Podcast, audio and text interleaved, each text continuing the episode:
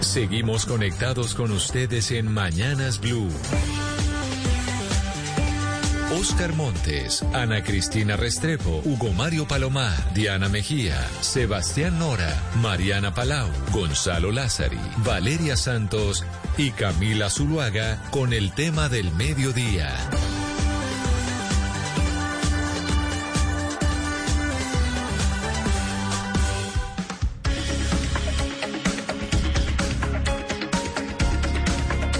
12 del día, 17 minutos. Aquí seguimos conectados con ustedes en Mañanas Blue. Empezamos a las 4 de la mañana y vamos hasta la 1 de la tarde.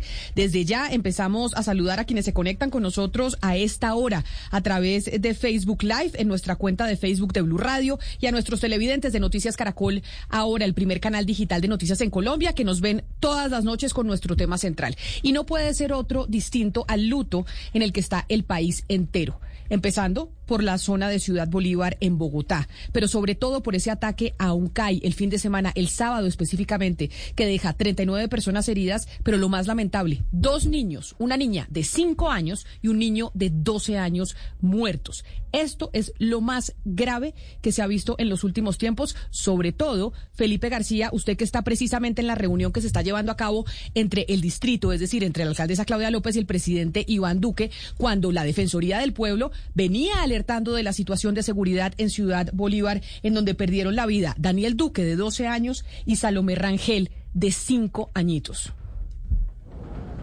Sí, señora Camila, pues el atentado fue sobre las siete y cuarto de la noche de este sábado pasado en el CAI de Arborizadora Alta en Ciudad Bolívar. Una maleta bomba puesta por el Frente 33 de las disidencias de las FARC al mando de John Mechas acabó con la vida de estos dos niños y dejó heridas a las 39 personas que usted mencionaba.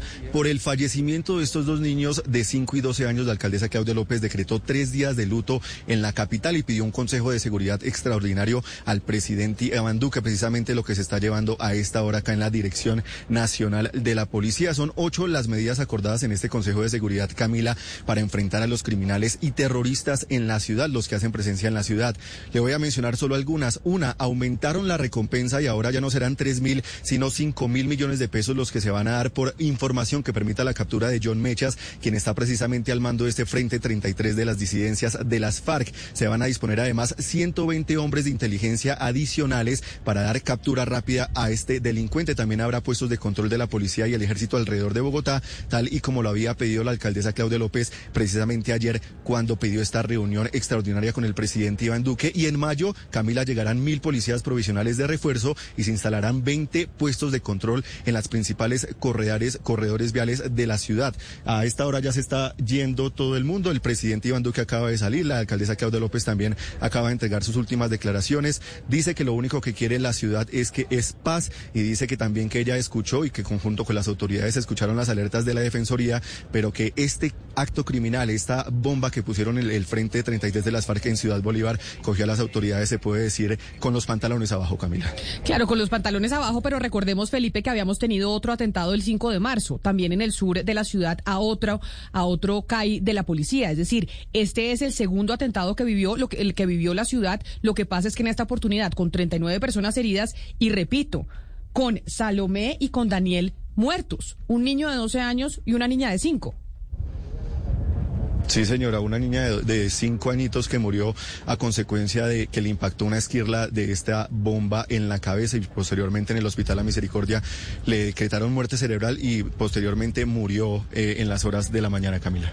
Gracias, Felipe, por toda la información desde el punto en donde se están reuniendo el presidente Iván Duque y la alcaldesa Claudia López por la situación de seguridad en Bogotá, que es bastante delicada después de lo que pasó el sábado con el atentado a ese CAI en Ciudad Bolívar. Pero, ¿qué es lo que está pasando con la seguridad? Hablaba, por ejemplo, el candidato Gustavo Petro que estábamos frente a un crimen de guerra, pero otros están diciendo, oiga, esto realmente es terrorismo urbano. ¿Por qué estamos llegando nuevamente a este tipo de episodios? Tenemos tres invitados que yo creo que nos pueden ayudar a dilucidar lo que está pasando en Colombia con el tema de la seguridad y las disidencias de las FARC. Uno de ellos es el senador electo por, la, por el partido Alianza Verde, Ariel Ávila, quien además había venido, dedicando su vida a la investigación en temas de seguridad en nuestro país. Senador Ávila, electo, bienvenido. Gracias por acompañarnos acompañarnos hoy aquí en Mañanas Blue.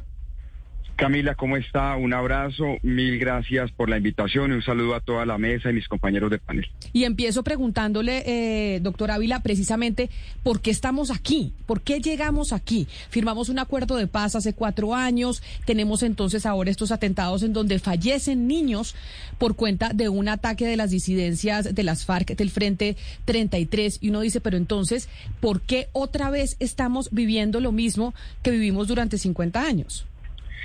Mire, Camila, la respuesta es doble. Por un lado, Colombia está viviendo una tormenta perfecta en materia de seguridad. Hay una crisis de seguridad grandísima desde hace unos cuatro años, tres años y medio. El Estado, el gobierno, pero digo el Estado, incluyendo alcaldías, etcétera, no ha podido dar cuenta de ello y pues se está manifestando eso en estos hechos.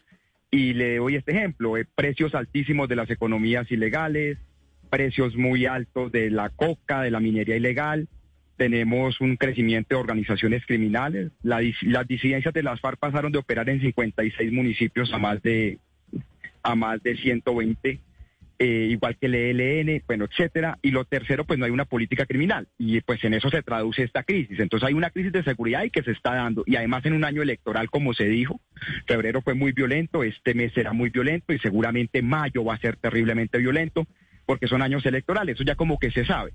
Pero la segunda explicación de esto es que Bogotá perdió desde hace unos seis años una cosa que se llamaba un plan candado eh, que blindaba la ciudad de la entrada de explosivos. Y usted se acuerda el atentado a la General Santander o los petardos que hubo contra EPS o contra partidos políticos hace tres años o cuatro años. Y eso pues se está dando. Y, Bogotá no ha podido cerrar ese, eh, no ha logrado tener la capacidad de inteligencia para bloquear la llegada. Pero ahí yo le pregunto, yo le pregunto, senador Ávila, ¿eso es responsabilidad de quién? Porque cuando vemos este tipo de atentados y de situaciones de inseguridad en las capitales del país, empezando por Bogotá, entonces los alcaldes le echan la culpa al gobierno nacional y el gobierno nacional le echa la culpa a los alcaldes. Entonces es como una tirada de pelota entre unos y otros. Eso que usted nos explica de lo que perdió Bogotá hace seis años del plan candado para no permitir la entrada de explosivos a la capital, ¿es responsabilidad de quién? Pues Camila, si uno quisiera echarle la responsabilidad a alguien, pues los argumentos para echársela al gobierno nacional o a algún alcalde o alcaldesa en este caso, pues son múltiples. Lo que yo le digo es que en este caso, esto era una, en el caso de Bogotá, por ejemplo, porque Medellín tiene otra particularidad, o Cali, pero en el caso de Bogotá, es claro que la, la zona del páramo del Sumapaz, la zona de del norte, pues eso tiene que ser en coordinación con las gobernaciones de Cundinamarca, Boyacá y con el gobierno nacional. No es ni siquiera una responsabilidad de la alcaldía, porque los explosivos están llegando pues desde los llanos orientales o en, en este otro caso está llegando desde Antioquia, etcétera. Entonces, es, digamos, tiene una corresponsabilidad, pues de eso se trata la seguridad y ese plan candado pues se dañó. Y ahí hay, eso tiene una explicación aún más dramática, o tiene una consecuencia aún más dramática, Camila, y es que de aquí a junio esto es lo que vamos a tener. Tal vez esto comienza a mejorar después de elecciones, pero de aquí a junio la situación de seguridad va a estar más o menos así como está. Y no hay, yo no veo, no conozco eh, todo lo que he estudiado, pero no conozco ningún plan de mitigación de esto serio que tenga la fuerza pública, más allá de los viajes del ministro Molano, que viaja mucho y pues yo lo felicito por viajar tanto, pero pues eso no va a solucionar los problemas de seguridad. Pero mire, entonces Ariel, déjeme saludar también a Alejandro Eder, quien es especialista en eh, políticas de seguridad internacional y resolución de conflictos, pero además el doctor Eder fue el director de la Agencia Colombiana para la Reintegración y también se suma a esta conversación para hablar y entender qué es lo que está pasando. Doctor Eder, bienvenido, gracias por estar con nosotros aquí en Mañanas Blue. Buenos días, eh, Camila. Buenos días a todos los oyentes. Ariel, felicitaciones por el eh, por, la reciente elección y un saludo a todos. Mire, Ariel nos estaba diciendo precisamente, doctor Eder, que esto va a estar así hasta junio. Y va a estar así hasta junio porque estamos en época electoral. Y que siempre en en época electoral tenemos estos actos terroristas y estos actos de violencia. Yo le quiero preguntar a usted, ¿Por qué? Entonces lo que nos tenemos que preparar es para dos meses de estar viviendo esto de lo que se, de lo que lo que sucedió el sábado en un CAI de, de Ciudad Bolívar en donde se mueren dos niños. Tenemos ya que aceptar que durante dos meses vamos a estar con este tipo de episodios. Pues es que lo que sucedió ahorita, estos dos ataques terroristas en Bogotá, también hay que sumarlo a los cuatro o cinco ataques terroristas que ha habido en Cali en el, eh, desde enero, a los ataques terroristas que ha habido en el norte del Cauca, en Arauca, en distintas zonas del país.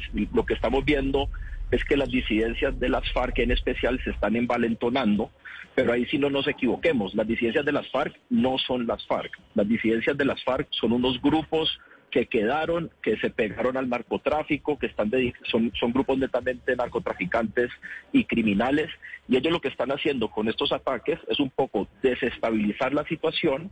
Yo estoy de acuerdo que puede haber algo de elementos políticos, pero pero estos grupos no son políticos, no es como ver a las farcantes. Ellos lo que quieren hacer es desestabilizar también a la fuerza pública para poder continuar con sus negocios. Yo lo que sí veo aquí y que me preocupa mucho eh, son los indicios de que estas organizaciones, digamos, un poco más grandes como las FARC, como el ELN, están subcontratando organizaciones criminales y, de narcotraficantes o de microtráfico más pequeñas en las ciudades porque eh, eh, se están articulando, por así decirlo, y ambas, ambos tipos de organizaciones, tanto las grandes, digamos las disidencias, el ELN, las BACRIM, como estos grupos eh, de microtráfico en, Kennedy y en el oriente de Cali, en distintos sectores, pues tienen el, interés de vender sus productos, vender su droga, eh, de desestabilizar a la fuerza pública y hacer sus negocios.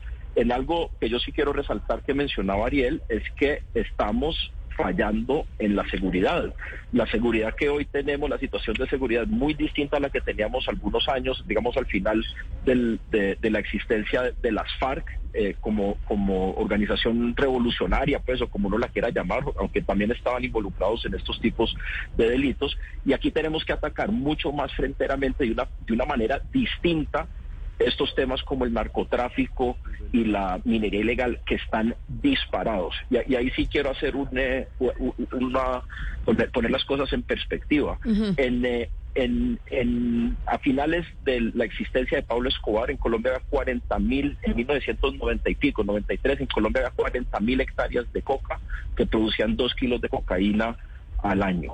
Hoy está, eh, por hectárea, perdón. Hoy estamos en una situación donde hay 250 mil hectáreas de coca, donde según las Naciones Unidas producen 6 kilos de cocaína al año. O sea que el negocio de la cocaína está disparado eh, y el negocio de la minería ilegal también, y todas esas economías ilegales son los que financian buena parte de esta violencia. Pero entonces quiero sumar también a esta conversación a nuestro último invitado, que es Fernando Quijano, a propósito de algo que usted dice, doctor Eder. Fernando Quijano es presidente de la ONG Corpades y es analista del conflicto urbano, defensor de derechos humanos e investigador Profesor Quijano, bienvenido, gracias por sumarse a esta conversación y sobre lo que nos dice tanto el senador Ariel Ávila como el doctor Alejandro Eder, pues queda preguntar lo siguiente, es, vamos a tener esta violencia en época electoral, nos dice el doctor Eder, más que político, esto es un tema de negocio del narcotráfico, pero una vez más esto va a tener una incidencia en las elecciones. Y uno dice, estos grupos quieren favorecer algún, eh, algún candidato en particular, quieren tener alguna incidencia en los resultados electorales, o realmente no? Porque si uno dice, ¿por qué se, ah, se agudiza la violencia en esta época precisamente? Bueno, muchas gracias por la invitación. Un saludo especial, Camila, eh, al senador electo Ariel Ávila, tremendo defensor de derechos humanos y buen investigador, y al resto de, panelistas. Mire, lo primero que escuchando al senador, escuchando a Alejandro y demás, eh, me viene a la cabeza es que tenemos una estrategia de seguridad fallida en Colombia, una estrategia de seguridad que no funciona realmente, no está funcionando realmente en nuestro país. ¿Qué significa eso? Significa que cuando se sigue manejando la, idea de que es captura, de comiso y control y no se desmantelan grupos, pues obviamente vamos a vivir estas situaciones. Lo otro que debemos dejar claro es que lo ocurrido en Bogotá desde hace tiempo la gente de Pares, nosotros y muchas otras organizaciones vienen denunciando la situación de Bogotá, una situación que nadie quiere, quiere reconocer. Y es que Bogotá no es un asunto de delincuencia común y silvestre, es un asunto de la presencia de fuertes estructuras del crimen urbano de Antioquia, de estructuras del crimen urbano rural de otras partes de Colombia y que incluso de la presencia de autodefensas gaitanistas de Colombia y demás. Pero porque nadie quiere, pero profesor, discúlpeme le interrumpo, porque eso que usted está diciendo es muy grave. Aquí en Bogotá no tenemos delincuencia común, sino tenemos grupos armados eh, ilegales y grupos al margen de la ley. ¿Por qué no se quiere reconocer que esa es una realidad que está viviendo la capital? Primero porque siempre ha querido mostrar que la capital está alejada de tantas situaciones, que existe un gran plan candado, que hay un control excesivo de la fuerza pública. Eso no es cierto. No es cierto porque nosotros lo hemos dicho, y mire, mire esto, por ejemplo, Camila, presencia de las autodefensas gaitanistas de Colombia. El general Eliezer Camacho no lo podría negar, el Ejército Nacional no lo podría negar, ni siquiera la señora alcaldesa de Bogotá. Disidencias de las FARC, hay presencia del Ejército de Liberación Nacional, hay estructuras de nivel como las llamadas águilas negras, entre comillas los paisas, los orientales, los obispos, hay un sinnúmero de organizaciones haciendo presencia en la capital. No es un asunto de ir a, hurtar teléfonos celulares. O sea, lo que vive Ciudad Bolívar, lo que vive en otras partes de, de, Bogotá es que hay, ya hay control criminal. No reconocerlo es permitir que ese monstruo se siga incubando y creciendo y desafortunadamente le queremos mostrar una capital con un rostro muy bonito, pero la realidad de Bogotá es como está el resto de buena parte de nuestro país. Medellín el 70-80% con el bajo el control del crimen urbano. El Valle de Aburrala, su región, con un control de más del 90%. Y nos podemos ir para el departamento del Cauca, podemos ir al departamento de Nariño, al Valle del Cauca. Y la situación es generalizada. El crimen urbano crece.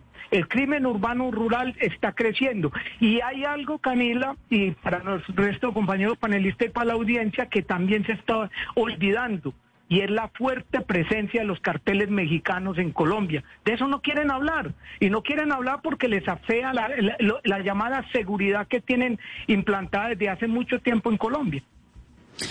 Congresista Ariel Ávila, yo quiero preguntarle sobre la reacción que ha tenido la alcaldesa Claudia López y el gobierno nacional, porque hace unos meses estábamos viendo que ellos le estaban echando la culpa a la reincidencia, hubo un enfrentamiento muy fuerte con la rama judicial, diciendo pues que la mayoría de detenidos, eh, muy pocos quedaban en realidad con sentencia en firme y que salían eh, de la cárcel apenas los cogían y entonces que ellos eh, tenían un problema de reincidencia, echándole un poco la culpa a la estructura del derecho penal pasando una ley, subiendo penas, un poco de una manera reactiva. ¿Usted cree que ese es un diagnóstico adecuado o estamos reaccionando con pañitos de agua tibia y lo que se requiere en realidad es algo estructural? Lo que pasa, eh, quiero complementar antes de responderle su pregunta una cosa que dijo Quijano, que es muy importante. Mire, el, problema que hay ahorita es que con la salida de las FARC, eh, el negocio de las armas eh, llevó a que bajaran mucho de precio inicialmente. Y las ciudades, Cali está igual, Bogotá está igual, eh, están llegando armas, muchas, a un bajo precio. Entonces cualquiera está pudiendo comprar muchas armas. Y eso, pues, vuelvo y repito, de aquí a junio, digo yo, esto va a ser muy intenso. En junio baja, pero no es que se acabe. Eso por lo menos dos años más hasta que exista una política criminal. Ahora le respondo su pregunta. Lo que pasa es que el diagnóstico que usted refiere, que hace la alcaldesa y que hacen instituciones nacionales, eso, eso primero no creo que sea así, pero podría aplicar a lo que llamamos nosotros delincuencia común o delincuencia ordinaria. El que roba el celular, el que roba un bus. Y bueno, sí, pues eso es un de que roba un celular, es un delito menor, entonces es escarcelable. Entonces uno podría pensar, modificamos el código penal para que la reincidencia sea castigada. Eso en ninguna parte del mundo ha funcionado, ese populismo punitivo, pero eso aplica a, ese, a esa delincuencia ordinaria o común. Pero aquí ya estamos hablando de crimen organizado, estamos hablando es de disidencias, de organizaciones criminales grandes, donde la modificación del Código Penal no tiene ningún impacto. Entonces yo creo que son dos diagnósticos diferentes. ¿Cuál es el lío? Pues que ambos están concluyendo en este momento en la ciudad. Pues yo sí creo que Bogotá necesita pasar de cinco URIs, unidades de reacción inmediata, a unas siete o ocho, como todas las ciudades. Claro, pero, pero, pero, ahí, pero ahí lo interrumpo y es una pregunta que quisiera hacerle a usted y también al doctor Eder a propósito de lo que dice Fernando Quijano, el profesor Quijano, que dice, oiga, aquí esto no es delincuencia común, aquí tenemos carteles del narcotráfico de los mexicanos en Bogotá, tenemos disidencias de las FARC, tenemos grupos del clan del Golfo, es decir, aquí estamos igual que en todo el territorio nacional, lo que pasa es que en Bogotá no se dice. Si eso es así, entonces deberíamos tratar el problema de seguridad y yo sé que pueden unos estar de acuerdo o no, por eso hago la pregunta, es con ejército o lo tenemos que seguir tratando con policía? No, Camila, termino de responderle este, este tema. Son dos, eh, los dos problemas existen, el problema de, la delincuencia común, del robo de celular y este problema del crimen organizado. Este problema del crimen organizado, el ejército puede ayudar a blindar la ciudad, pero la, el ejército no tiene funciones de policía judicial. Entonces combates con inteligencia urbana, inteligencia contra crimen organizado. Pero sacar el ejército a las calles no tiene ningún sentido, aunque la gente pueda aplaudir eso. Vuelvo y repito, no tienen funciones de policía judicial. Lo que nos está fallando es el sistema de inteligencia y es ahí donde tenemos que profundizar. El ejército puede ayudar, claro, yo sí creo que ellos pueden ayudar blindando la zona del páramo del Sumapaz. Ahí nos pueden ayudar, nos pueden, pero en gran parte esto es inteligencia urbana. Nosotros sacar el ejército a las calles no tiene, pues sí, causa una imagen de mejora de la sensación de seguridad por unos días, pero ellos no tienen ningún impacto en estas nuevas modalidades de crimen organizado. Entonces, y además ahí hay una, una esta última cosa, y es que eh, estas organizaciones criminales que están llegando, pues esto, digamos, subcontratan de forma, entonces usted puede capturar una bandita que trabajó para el atentado del CAI de Alborizadora Alta, pero en ocho días contratan otra banda diferente. Entonces, no, no es tan fácil manteniendo pie de fuerza, aunque Bogotá lo necesita. Eso es un tema de inteligencia. Sí, pero mire, eh, doctor Eder, escuchando al senador Ávila, eh, yo le quiero preguntar a usted porque tiene mucho que ver con lo que él está planteando. Eh, el, a propósito de los hechos ocurridos en Bogotá eh, recientemente, el senador y candidato presidencial eh, Gustavo Petro los define como crimen de guerra. Y realmente estamos en presencia de actos terroristas, porque es que ahí no hay una motivación política detrás de estas acciones realizadas por las disidencias de las FARC. Entonces, de acuerdo a esa valoración, también se podría uno considerar la posibilidad de mirar salidas políticas a este tipo de acciones cometidas por estas organizaciones. ¿Usted cree, doctor Eder, que es posible darle tratamiento político a los que están realizando este tipo de actos terroristas en Bogotá?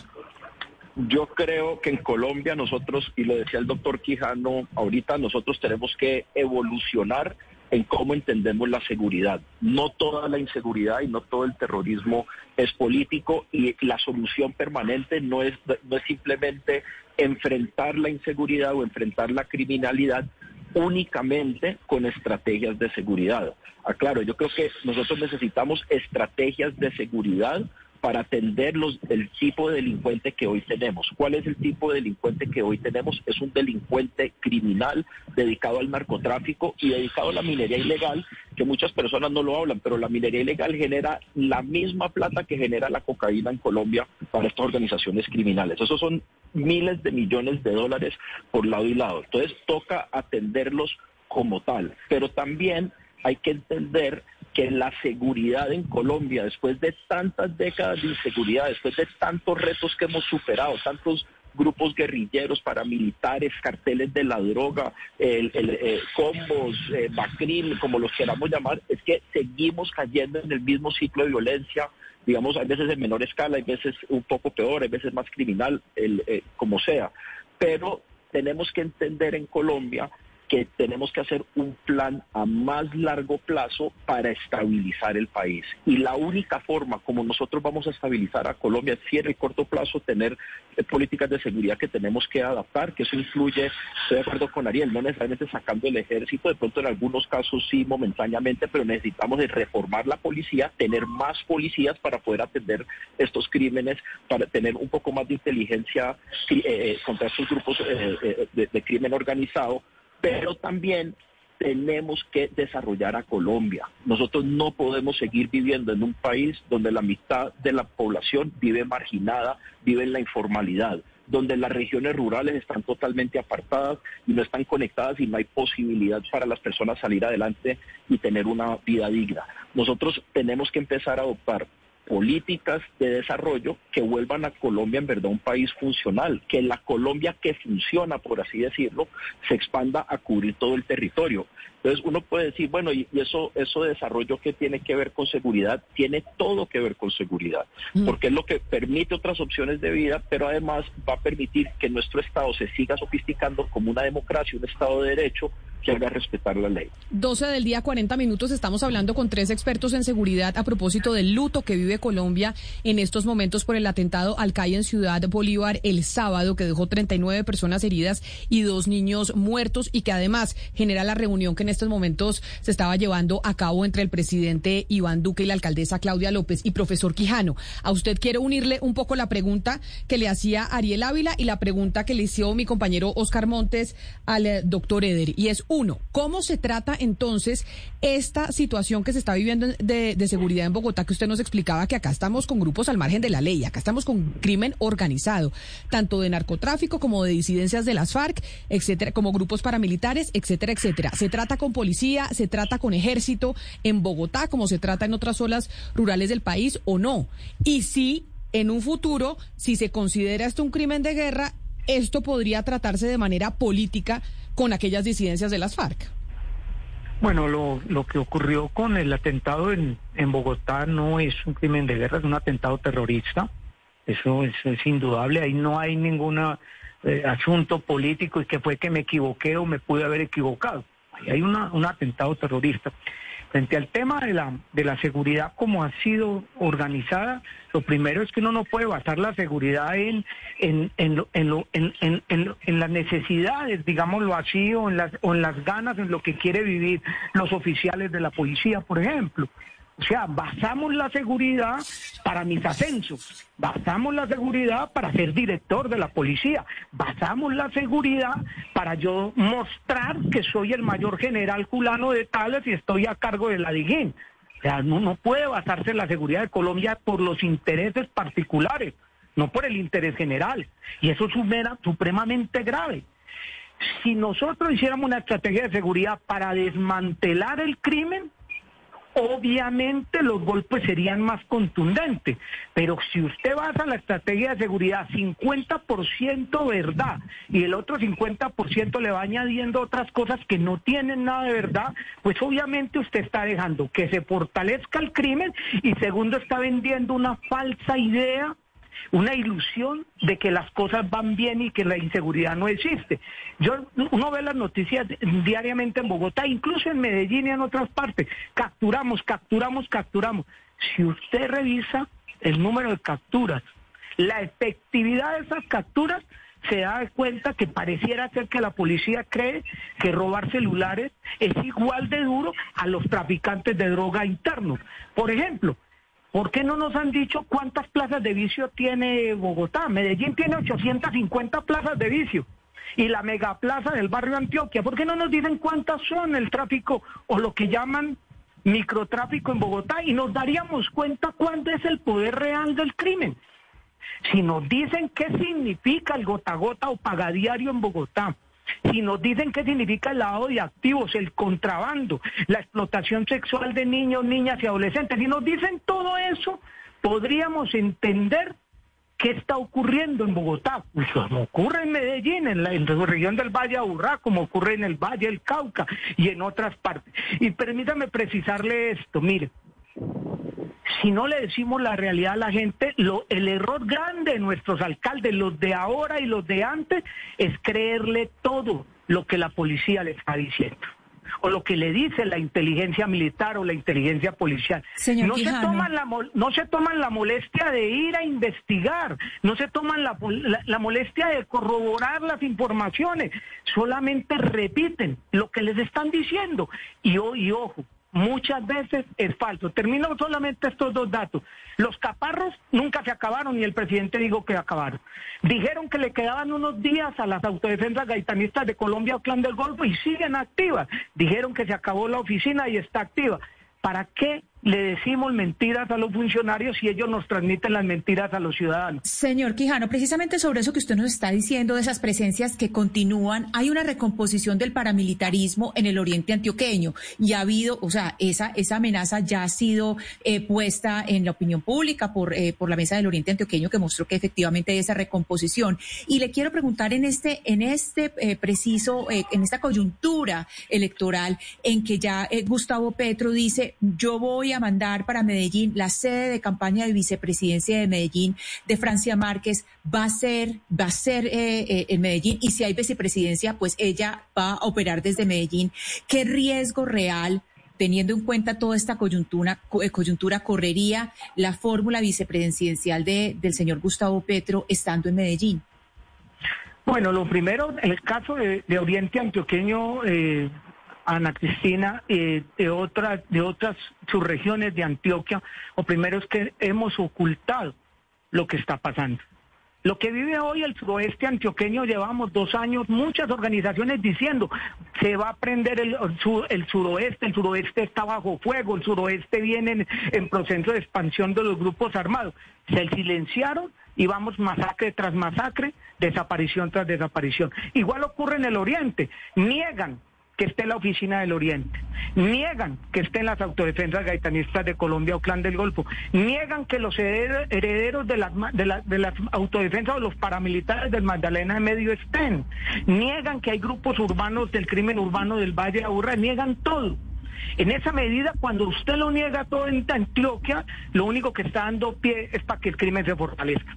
Con esto que usted plantea sobre la fórmula vicepresidencial, lo claro es que el nuevo gobierno, quien sea, el nuevo gobierno tendrá que darle un viraje al tema de la seguridad, partiendo de lo primero. ¿Para qué gastamos miles de millones de pesos en inteligencia si la inteligencia en Colombia es mediocre? ¿Para qué gastamos miles de millones de pesos en carros y motos si no estamos prestando un verdadero servicio de atención y de seguridad a la gente? ¿Por qué no hacemos algo? ¿Por qué no fortalecer una verdadera inteligencia y basar esto en la construcción ciudadana de la seguridad? Y no estoy hablando de convivir y no estoy hablando de frentes de seguridad, pero realmente digámonos algo en concreto. Necesitamos leyes de sometimiento a la justicia y necesitamos verdaderas leyes anticrimen, porque no las hay, no las hay. Mm. Y lo otro, hay que quitarle lo mediático a nuestros generales de la República. Uno no puede basar el tema de la seguridad para ver si puedo ascender más pronto. Eso no le puede servir ni le va a servir a Colombia. Dijo Ariel Ávila al, inicio, Ariel, escúchame, dijo, dijo usted, Ariel Ávila, al inicio de, esta entrevista que este terrorismo urbano tenía mucho que ver con el proceso electoral, si le entendí bien.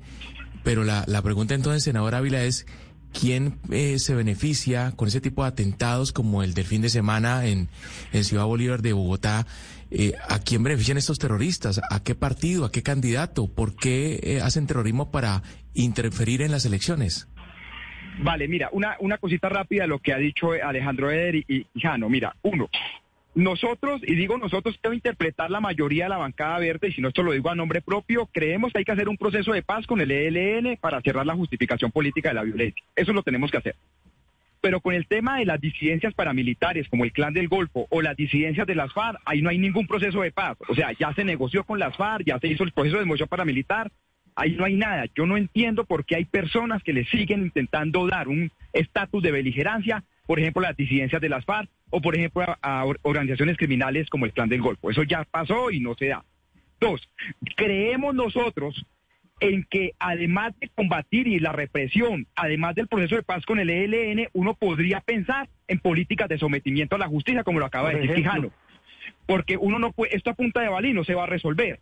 Y hay que decirlo, en la, al final del gobierno Santos se dejó una política de sometimiento que el gobierno Duque básicamente la echó al traste. ¿Por qué? Pues porque cuando uno habla de sometimiento a la justicia se tiene que decir la verdad, ya que hay mucha gente, mucho funcionario público corrupto que tiene miedo a esa verdad. Pero nosotros tenemos que afrontar esto en sometimiento a la justicia.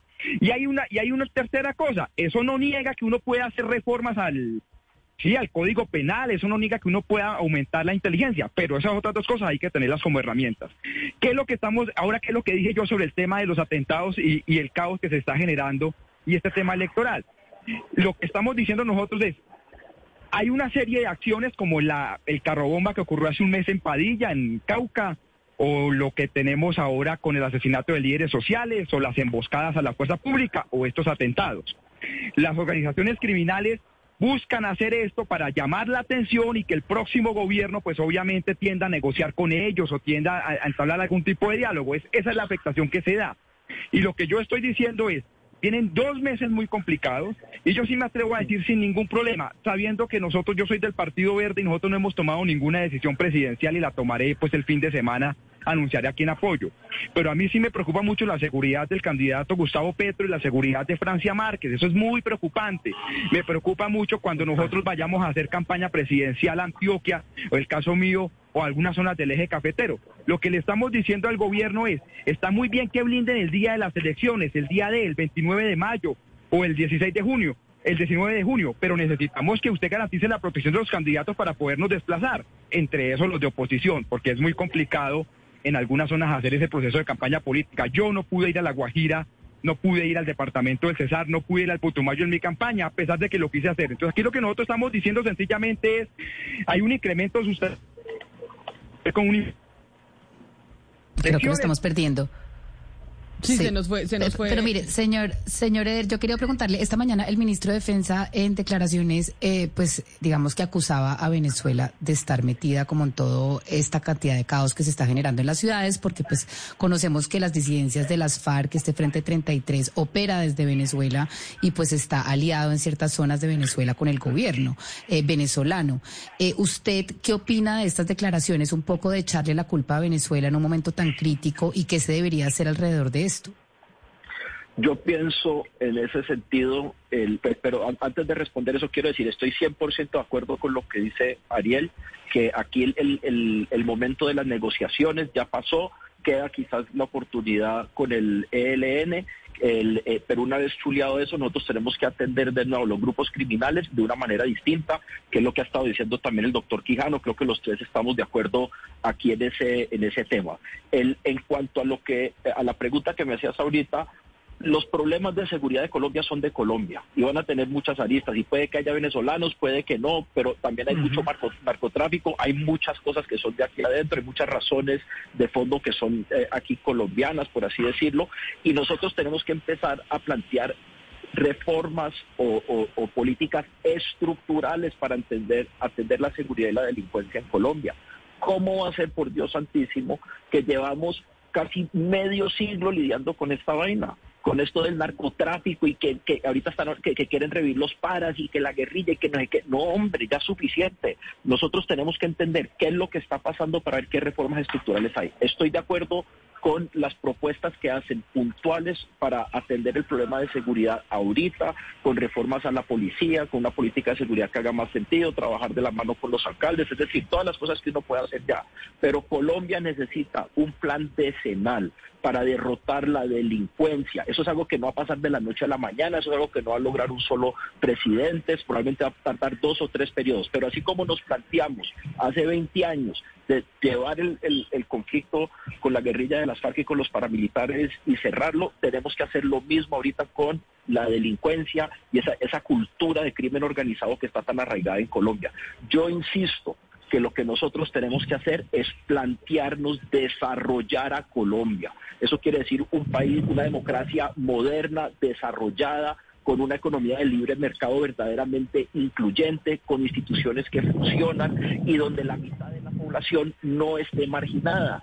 Eso es, eso es el, colmo que vivamos en, una sociedad todavía donde la mitad de la población vive por fuera de la ley y eso es gran parte de la razón por la cual seguimos repitiendo estos patrones. Entonces, sí necesitamos soluciones inmediatas para atender la seguridad, pero tenemos que empezar ya a plantearnos un camino para dejar atrás de una vez por todas esta, esta ilegalidad, esta cultura de la ilegalidad. Claro, y ahí pues en cierta medida usted, doctor Eder, habla también un poco como político, pero por eso déjeme preguntarle al profesor Fernando Quijano sobre, bueno, sabemos que estamos en época electoral, nos han explicado ustedes por qué razón este tipo de atentados aumentan precisamente en esta época. Yo no le quiero decir ni preguntar por quién votar, ni usted a qué candidato va a apoyar, ni mucho menos, pero sí darle una guía y una orientación a la ciudadanía que los está escuchando y que dicen, oiga, obviamente la seguridad es importante y yo quisiese un candidato que pudiera manejar a través de sus políticas de gobierno y de su planteamiento en ese plan que le está presentando al país en medio de las elecciones, que vaya a tener pues tal vez un resultado más acertado. ¿Qué es lo que debe tener un candidato en su propuesta, en su propuesta con miras a la seguridad en estas elecciones para que la gente lo tenga claro cuando los escuchen los debates que ya estamos empezando a ver? Bueno, lo primero es que nos, nos digan lo que ellos entienden, como la, la verdad de lo que está pasando en el país. Nos digan si creen en la existencia de los carteles mexicanos en Colombia, porque los gobiernos que han pasado por acá no han hecho sino decir que eso no existe. Y ahí están metidos en el Putumayo, están en Antioquia, están en el Valle del Cauca, están en Nariño, están en muchas partes de Colombia y afianzándose y fortaleciéndose. Segundo, que nos digan qué van a hacer con el tema de la Policía Nacional de Colombia. Pues no puede seguir siendo así, eso no puede seguir siendo una rueda suelta. O sea, la Policía Nacional de Colombia tiene la, hay, hay que buscar la forma de reformarla, pero de reformarla no es cambiándole el uniforme, reformarla es de profundamente, con profundidad, pasar de los intereses particulares de unos oficiales al interés colectivo, o sea, de lo que le sirva realmente a la ciudadanía, una policía moderna. Lo otro es que estos los candidatos no nos deben vender humo. Es que yo hice, yo pude haber hecho, yo estuve haciendo. No, porque es que la realidad no, la realidad nos muestra que no se está haciendo nada. La realidad nos muestra es que el crimen se está tomando, el país se lo tomó. O sea, miren este, este ejemplo, una subregión como el Valle de Aburrá con más del 80% de control del crimen y nos vienen a decir que todo está muy bien y que estamos muy bien en Colombia o que estamos muy bien en el departamento. Pero eso es el diagnóstico que haría el candidato. Entonces hay que tener en cuenta primero que, qué diagnóstico hace el candidato, pero cuál es la, la propuesta. O sea, o, qué propuestas son las más acertadas según la academia. Mira, una propuesta cuando cuando plantea lo del candidato es lo, primero decirnos cómo están las cosas realmente. No nos vendan humo. Segundo, ¿Cuál es la propuesta? Una estrategia de seguridad integral. ¿Cuál es su estrategia de seguridad integral para el país? Y eso incluye lo que dice Alejandro. Incluye cerrar la brecha. Eso incluye una estrategia de seguridad integral. La estrategia de seguridad integral no puede seguir siendo cámaras, más policías, más carros, más gastos en inteligencia, echando la plata, botando la plata. Lo que nos tienen que decir es si en la estrategia de seguridad integral podemos cerrar la brecha, podemos cerrar ese espacio tan, tan fuerte que hay en Colombia de, desigualdad social. Pero además, ¿qué vamos a hacer con el crimen transnacional? ¿Qué vamos a hacer con el crimen urbano? ¿Y qué vamos a hacer con el crimen urbano rural? Y eso los candidatos, para mí, les falta mucho para entender la realidad de la seguridad en Colombia.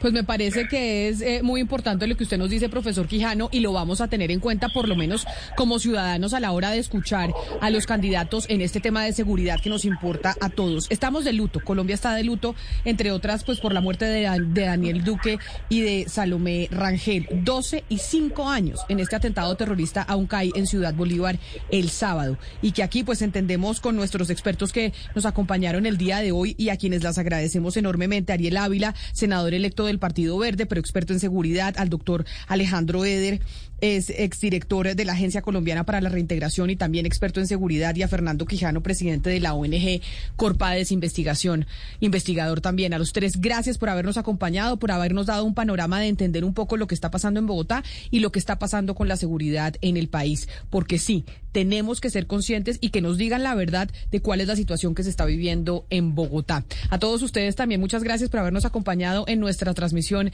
del día de hoy. Vamos a hacer una pausa y ustedes después de la pausa sigan conectados con toda la programación de Blue Radio.